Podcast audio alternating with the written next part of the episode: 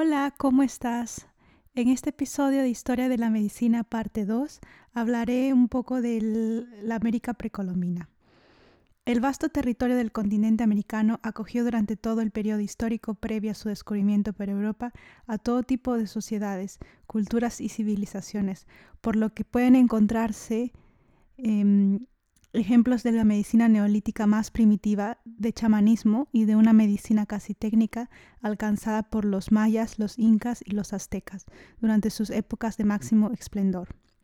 Existen, sin embargo, algunas similitudes como una concepción mágico-teúrgica de la enfermedad como castigo divino y la existencia de individuos especialmente vinculados a los dioses, capaces de ejercer las funciones de sanador. Entre los incas se encontraban médicos del Inca, Mayoc, y médicos del pueblo, Camasmas, con ciertas habilidades quirúrgicas fruto del ejercicio de sacrificios rituales, así como un vasto conocimiento herborístico. Entre las plantas medicinales más usadas se encontraban la coca, el yagué, el yopo, el pericá, el tabaco, el yoco o el curare y algunas daturas como agentes anestéticos. El médico maya era propiamente un sacerdote especializado que era, heredaba el cargo por linaje familiar, aunque también cabe destacar el desarrollo farmacológico reflejado en las más de 400 recetas compiladas por R. L. Royce. La civilización azteca desarrolló un cuerpo de conocimiento médicos extenso y complejo, del que quedan noticias en dos códices, el Código Sahagún y el Códice Badiano. Este último de Juan Badiano compila buena parte de las técnicas conocidas por el indígena Martín de la Cruz de 1552, que incluye un curioso listado de síntomas que presentan los individuos que van a morir.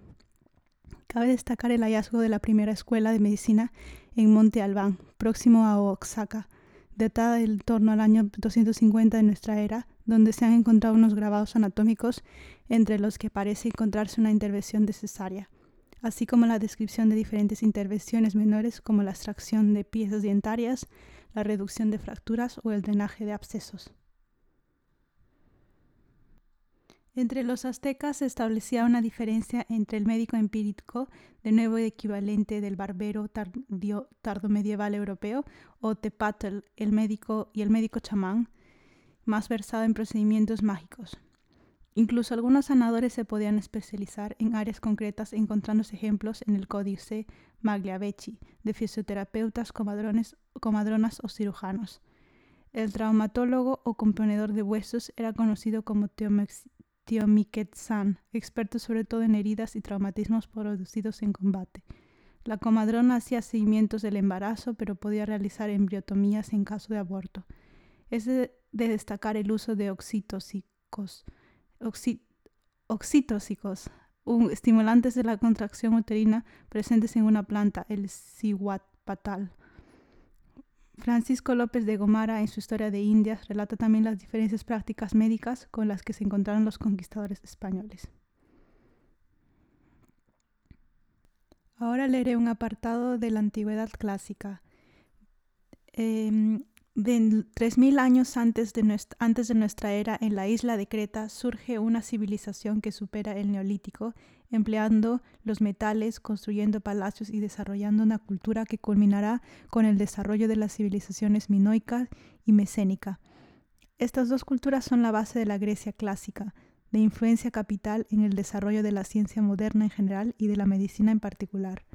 El desarrollo de los conceptos de la fisis, naturaleza, y de logos, que es razonamiento, la ciencia, suponen el punto de partida de una concepción de la enfermedad como una alteración de mecanismos naturales, susceptible, por tanto, de ser investigada, diagnosticada y tratada, a diferencia del modelo mágico teológico determinista predominante hasta este momento.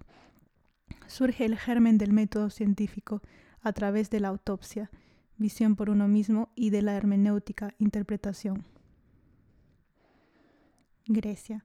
El término clásico acuñado por los griegos para definir la medicina, tecneiaktike, la técnica o el arte de curar, o los empleados para nombrar al médico de las enfermedades, yeter y al cirujano keirorgein, trabajador de las manos, sintetizan ese concepto de la medicina como ciencia. El ser humano comienza a dominar la naturaleza y se permite, incluso a través de sus propios mitos, retar a los dioses, Anquises, Peleo, Licaón u Odiseo.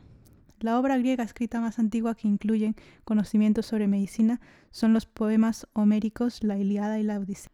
En la primera se describe, por ejemplo, cómo Ferecio es lanceado por Meriones en la nalga, Fereclo, perdón, es eh, lanceado por Meriones en la nalga, cerca de la vejiga y bajo el hueso del pubis, o el tratamiento que recibe el rey Menelao tras ser alcanzado por una flecha en la muñeca durante el asedio a Troya. El cirujano resulta ser el médico Macaón, hijo de Asclepio, dios de la medicina griega, educado en la ciencia médica por el centauro Quirón. De su nombre deriva Esculapio, un antiguo sinónimo de médico, y el nombre de Igea, su hija, sirvió de inspiración para la actual rama de la medicina preventiva denominada higiene. A Asclepio se atribuye también el origen de la vara de Esculapio, símbolo médico universal en la actualidad, del que mencionamos en el primer episodio, si os acordáis, de, la, de medicina. En el siglo VI a.C., Alcmeón de Crotona, filósofo pitagórico dedicado a la medicina, desarrolló una teoría de salud que comenzaba a dejar atrás los rituales sanadores pretécnicos que hasta ese momento cimentaban la medicina griega, la plegaria, euque, a los dioses de la salud, Asclepio, Artemisa, Apolos, Palas, Atea y Gea, las danzas o ritos sanadores, Dionisios, y el conocimiento empírico de remedios básicos. En Crotona, Cos o Snido, comenzaron a florecer escuelas médicas seguidoras del concepto de Alcmión, basada en la ciencia natural o fisiología. Pero la figura médica por excelencia de la cultura griega clásica es Hipócrates. De este médico se conoce gracias a la biografía escrita por Sorano de Efeso unos 500 años después de su muerte que nació en Kos en torno al año 460 a.C. y su vida coincide con la edad de oro de la civilización helena y su novedosa cosmovisión de la razón frente al mito. Galeno y posteriormente la escuela alejandrina lo consideraron el médico perfecto, por lo que ha sido clamado clásicamente como el padre de la medicina moderna. En realidad, la obra atribuida a Hipócrates es una compilación de unos 50 tratados, Corpus Hippocraticum, elaborados a lo largo de varios siglos, la mayor parte entre los siglos V y IV a.C., por lo que es más adecuado hablar de una escuela hipocrática, fundada sobre los principios del denominado juramento hipocrático. Los campos médicos abarcados por Hipócrates en sus tratados incluyen la anatomía, la medicina interna, la higiene, la ética médica o la dietética. En su teoría de los cuatro humores, Hipócrates, Hipócrates despliega un concepto próximo a la medicina oriental de salud como equilibrio entre los cuatro humores del cuerpo y de enfermedad, nosas, como alteración, exceso o defecto de alguno de ellos. Sobre esta base teórica desarrolla entonces un cuerpo teórico de fisiopatología, cómo se enferma, quiere decir, y terapéutica, cómo se cura, basado en el ambiente, el aire o la alimentación, la dietética. Los siguientes dos siglos, cuarto y tercero, supusieron el despliegue de los movimientos filosóficos griegos. Aristóteles aprendió medicina de su padre, pero no consta un ejercicio asiduo de esa disciplina. En cambio, su escuela peripatética fue la cuna de varios médicos importantes de la época, Diocles de Caristo, Praxágoras de Cos o Teofrasto de Ereso, entre otros. En torno al año 300 a.C., Alejandro Magno funda Alejandría, la ciudad que en poco tiempo se convertiría en el referente cultural del Mediterráneo y Oriente Próximo. La escuela alejandrina compiló y desarrolló todos los conocimientos sobre medicina, como de muchas otras disciplinas, conocidos de la época, contribuyendo a formar algunos destacados médicos. Algunas fuentes apuntan la posibilidad de que los Ptolomeos pusieran a su disposición reos condenados a muerte para practicar bisecciones. Uno de los médicos más notables de la escuela alejandrina fue Erasistrato de Ceos, descubridor del colédoco, conducto de, desembocadura de la bilis en el intestino delgado y del sistema de circulación portal, un sistema venoso que atraviesa el hígado con sangre procedente del tracto digestivo. Herófilo de Calcedonia fue otro de los grandes médicos de esta escuela describió con acierto las estructuras denominadas meninges, los plexos coroideos y el cuarto ventrículo cerebral. Paralelamente se desarrolla la escuela empirista, cuyo principal exponente médico fue Glauco de Tarentio, siglo I a.C. Podría considerarse a Glauco el precursor de la medicina basada en la evidencia, ya que para él solo existía una base fiable, los resultados fundados en la experiencia propia. En la de otros médicos o en la analogía lógica, cuando no existían datos previos para comparar. A partir de la incorporación de Egipto como provincia romana 30 años antes de Cristo, finaliza el periodo alejandrino y da inicio a la época de esplendor de la medicina de Roma. Roma. La medicina en la antigua Roma fue una prolongación del saber médico griego. La civilización etrusca, antes de importar los conocimientos de la cultura griega, apenas había desarrollado un corpus médico de interés si se exceptúa una destacable habilidad en el campo de la odontología. Pero la importancia creciente de la metrópoli durante las primeras épocas de expansión va atrayendo a importantes figuras médicas griegas y alejandrinas que acaban por conformar en Roma el principal centro de saber médico, clínico y docente del área mediterránea. Las figuras médicas más importantes de la antigua Roma fueron Asclepiades de Bitinia, 124 o 129 a.C. al 40 a.C., Celso y Galeno. El primero, abiertamente opuesto a la teoría hipocrática de los humores, desarrolló una nueva escuela de pensamiento médico, la escuela metódica, basada en los trabajos de Demócrito y que explica la enfermedad a través de la influencia de los átomos que atraviesan los poros del cuerpo en un anticipio a de la teoría microbiana. Algunos médicos adscritos a esta escuela fueron Temisón de la Odisea, Tésalo de Trales o Sorano de Efeso, el redactor de la primera biografía conocida de Hipócrates. Entre los años 25 a.C. y 50 de nuestra era vivió otra figura médica de importancia, Aulo Cornelio Celso. En realidad no hay constancia de que ejerciera de la medicina, pero se conserva un tratado de medicina, de Remedica Libri Octo, incluido en una obra mayor de carácter enciclopédico llamado De Artibus, sobre las artes. En este tratado de medicina se incluye la definición clínica de la inflamación que ha perdurado hasta nuestros días. Calor, dolor, tumor y rubor, a veces también expresadas como tumor, rubor, ardor, dolor.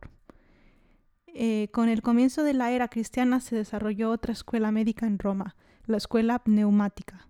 Si los hipocráticos se referían a los humores líquidos como la causa de la enfermedad y los atomistas acentuaban la influencia de las partículas sólidas denominadas átomos, los neumáticos verían en el neuma gas que penetra el organismo a través de los pulmones la causa de los trastornos patológicos padecidos por el ser humano.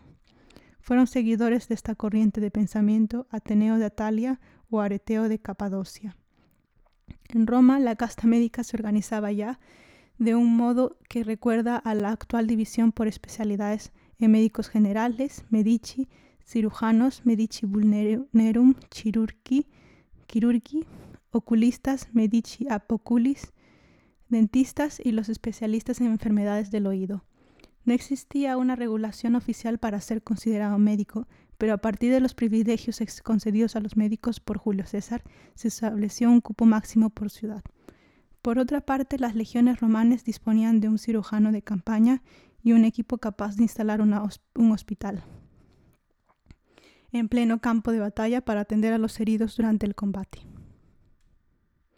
Uno de estos médicos legionarios alistado en, el ejército, en los ejércitos de Nerón fue Pedanio Dioscórides de Anazarbus, Cilicia, el autor del manual farmacológico más empleado y conocido hasta el siglo V no, perdón, eh, siglo eh,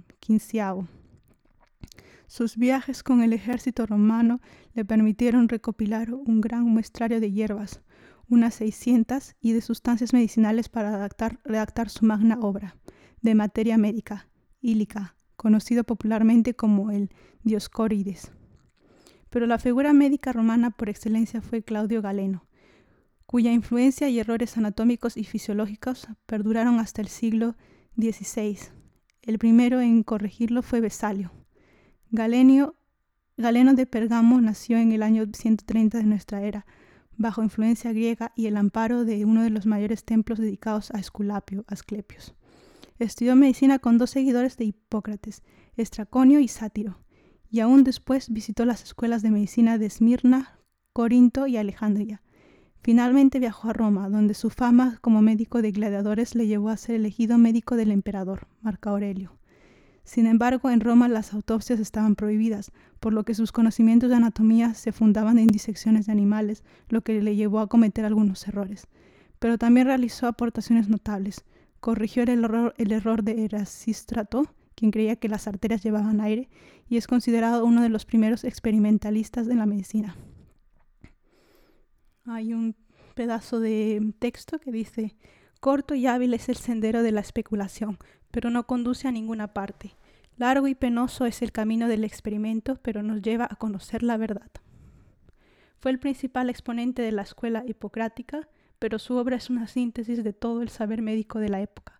Sus tratados se copiaron, tradujeron y estudiaron durante los siglos, los siguientes trece siglos, por lo que es considerado uno de los médicos más importantes e influyentes en la medicina occidental. Y era Galeno, Claudio Galeno. Bien, continuemos. Areteo de Capadocia no obtuvo la fama y el reconocimiento público de Galeno, pero el escaso material escrito que se ha conservado de él demuestra un gran conocimiento y aún mayor sentido común.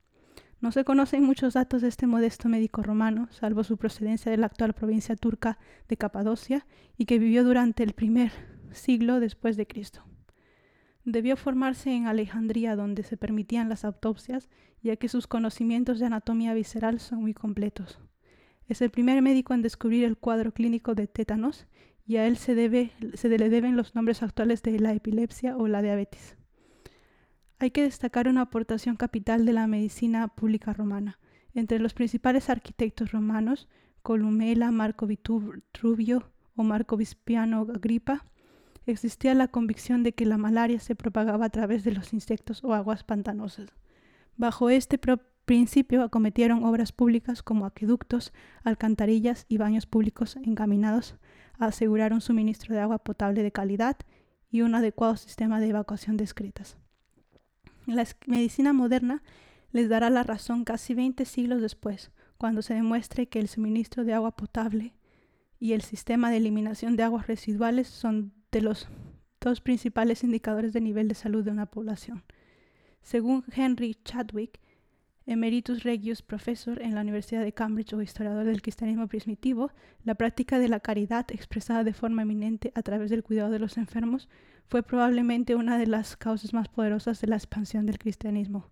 Ya en el año 251 y la Iglesia de Roma apoyaba a más de 1.500 personas en situación de necesidad. A pesar de la existencia de los hospitales de campaña romanos, el imperio careció de conciencia hospitalaria social hasta la fundación de los primeros grandes hospitales cristianos.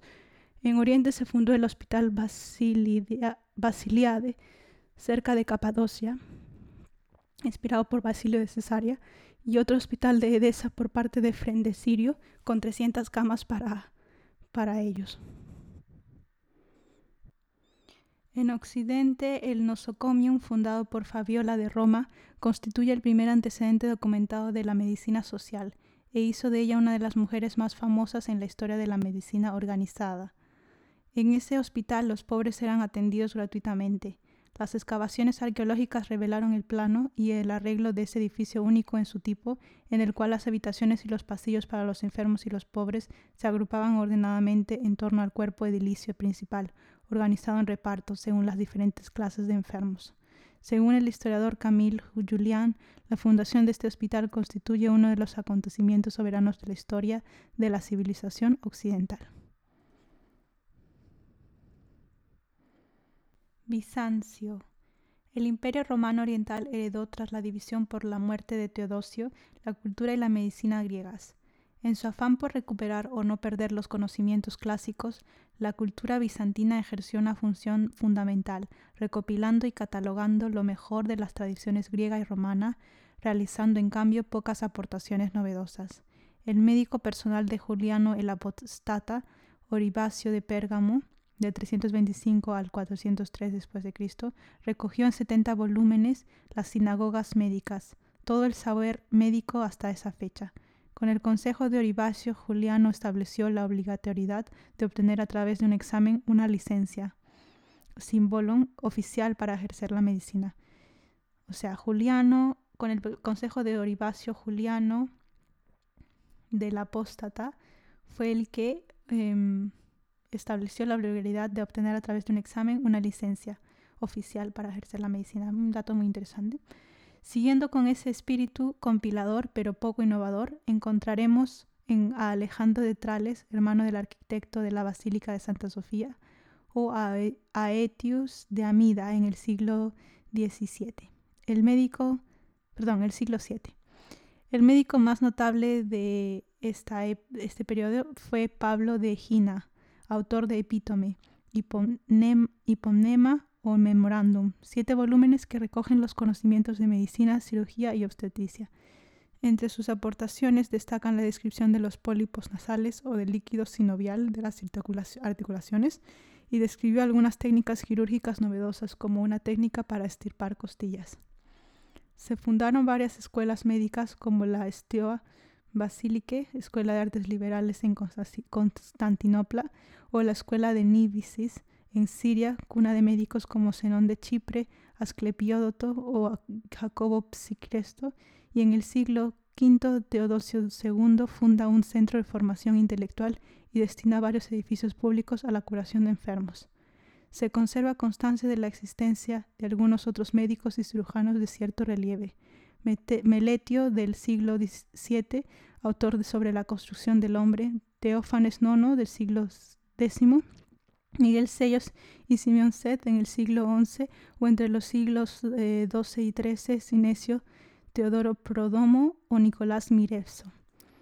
La razón del estancamiento de nuevos avances en medicina a partir de este periodo y durante la Edad Media responde a la importancia creciente del cristianismo en la vida política y social, reacio al concepto helénico de ciencia natural y más proclive a una visión determinista teocentrista de la enfermedad.